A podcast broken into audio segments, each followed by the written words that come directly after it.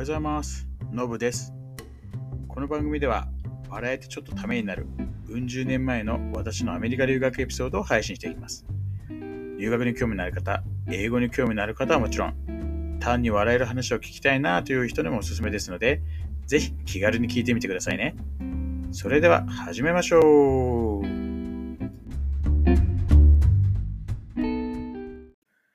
はい、今日も配信始めたいと思います。あの、は、えーレギュラースチューデントとしての初めてのフォールセメスターが始まりましたということで、前回は、えー山先生オリエンテーション、えー受けましたということで、で、えーレッスンのサイズは12単位、えー取りましたと。えー3単位ずつ4つですね。うんあの、あのによってはね、1対2対4単位とかっていうのあるんですよ。なんで後半は、あの、スルスのとになんか4対書き読みたいな感じもしたこと多分あって、あの、日本大学よく知らないんですけど、アメリカの場合って、基本的にその、まあ、メジャー、先行を決めますと。えーそうすると、その先行で、先行ごとに取らなきゃいけないレッスンっていうのがありますと。であの共通で、えー取れるやつもあるんですけど、あ共通取れるっていういうのは、要は、例えばじゃあ、あのバイオロジーっていうのを取ると、そのバイオロジーは別にそのインターナショナルスタディーズだけじゃなくて、他のメジャーでもあの使えますよみたいな感じ。で、それとは別に、例えばインターナショナルマーケティングみたいに、絶対にそのインターナショナルインターナショナルスタディーズのメジャーを取るには、こう、受けなきゃいけないっていうのがあるんですよね。で最初は、確か多分共通のやつと、簡単そうなやつというか、日本人的にはですね、簡単そうなやつは確か取った記憶あるんですよね。あのー 数学とか。で向こうの数学、大学の数学って結構レベル低くて、あのーなんか確か因数分解ってそのレベルのやつだった気がするんですよ。当然そのね、あのーそのマスでガチでやっていくやつは全然高いんですけど、その一般向けのやつって結構、高校生、アメリカの高校生とかって、多分数学って必須じゃないかったのかな。なんでできる人できない人がすごい激しくて、で、日本人で普通に高校卒業してるレベルだったら全然こう、有利 A 取れちゃうみたいなのって、いいそういう情報ってやっぱ流れてくるんですよ。日本人の中で。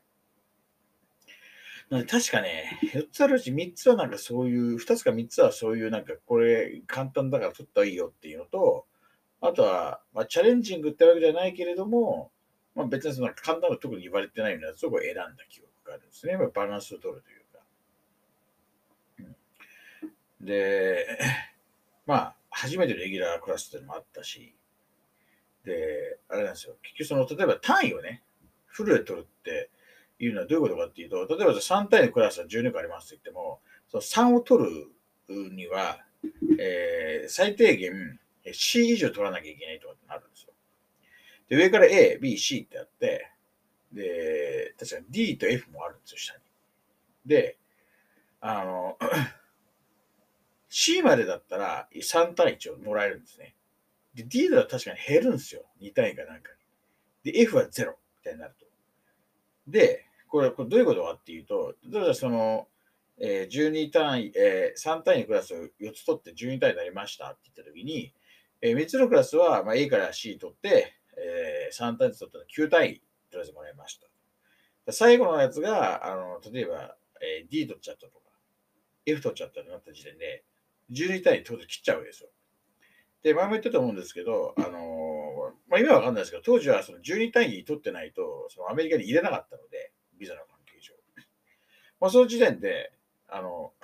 入れなくなっちゃうんですよね。で、ただ一応救済措置はあって、あの、他の大学、その大学でも受けれないので、他のなんかコミュニティカレッジみたいなところで、あの、あの足りない単位分を取るっていうのが確かできたんですよ。で、自分はそれやったことないんですけど、一緒に行った武田君は確か2 回ぐらいやった記憶があるんで、うん、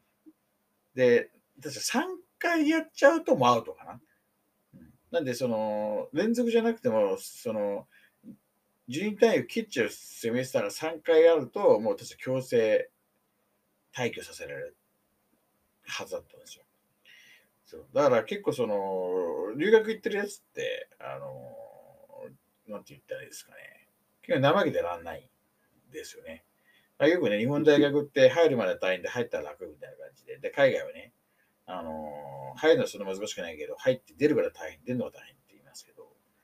うん、あの本当にその、留学してきた人たちにとっては、出るの大変ってのはまずそうだろうなっていうのは、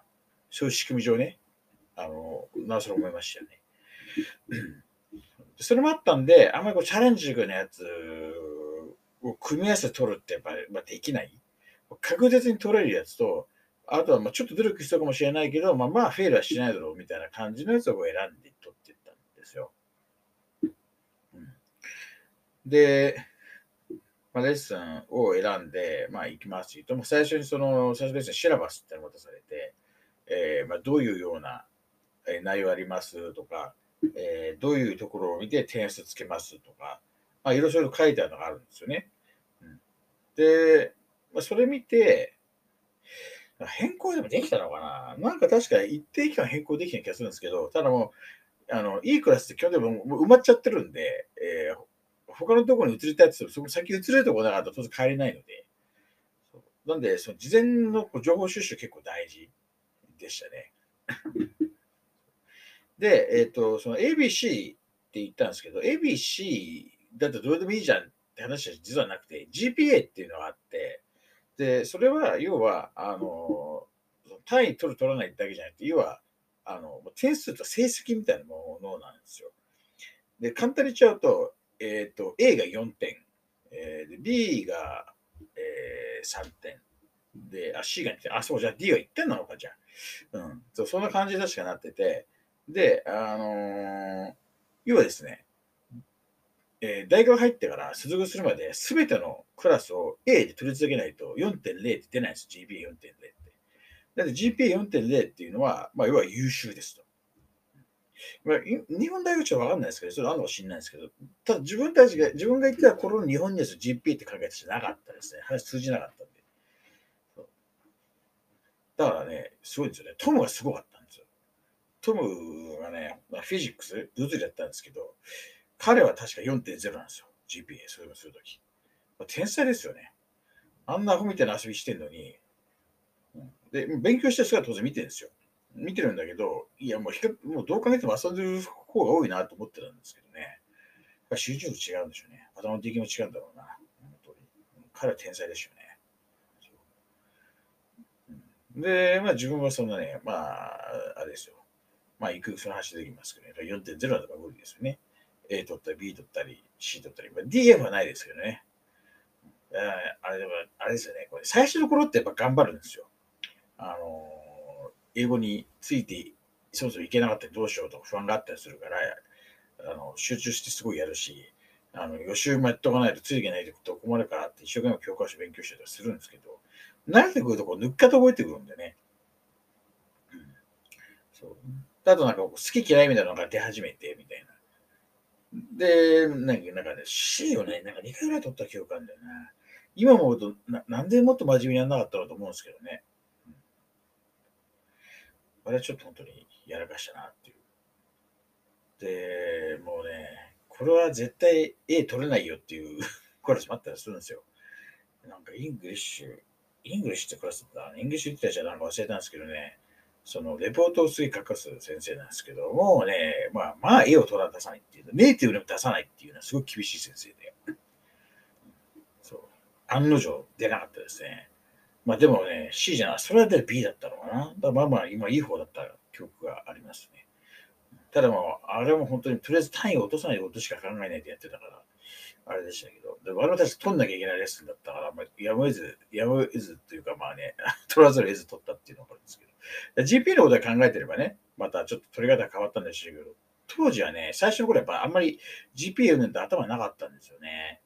うん、だからまあね、もしこれ聞いてて、ね、留学したいって言うんであれば、結構 GPA 念頭に置いていくのにしようと思いますよね。GPA が高いと、卒業するときになんかね、あの称号みたいなのつくんですよ。そうでその3段階ぐらいあって、やっぱそれがつくと、あの優秀者として卒業してみたいな形になるので、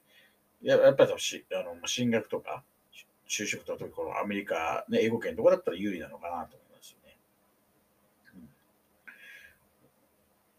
みたいな感じで、えー、まあ、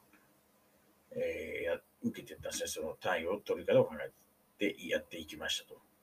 まあ、でも繰り返しなんですけど、最初の頃は実費な方もなかったんで、とりあえず、まあ、その、10単位を絶対落とさないような構成、えー、で、まあ、やっていきますと。で、その時だったら確かにアンソロポロジーやった記憶があるんですよね。で多分次のセメストあたりこうバイオロジーがなんかやったんですけど、ね、多分教科書、アンソロポロジーもバイオロジーもめちゃくちゃ厚いんですよね。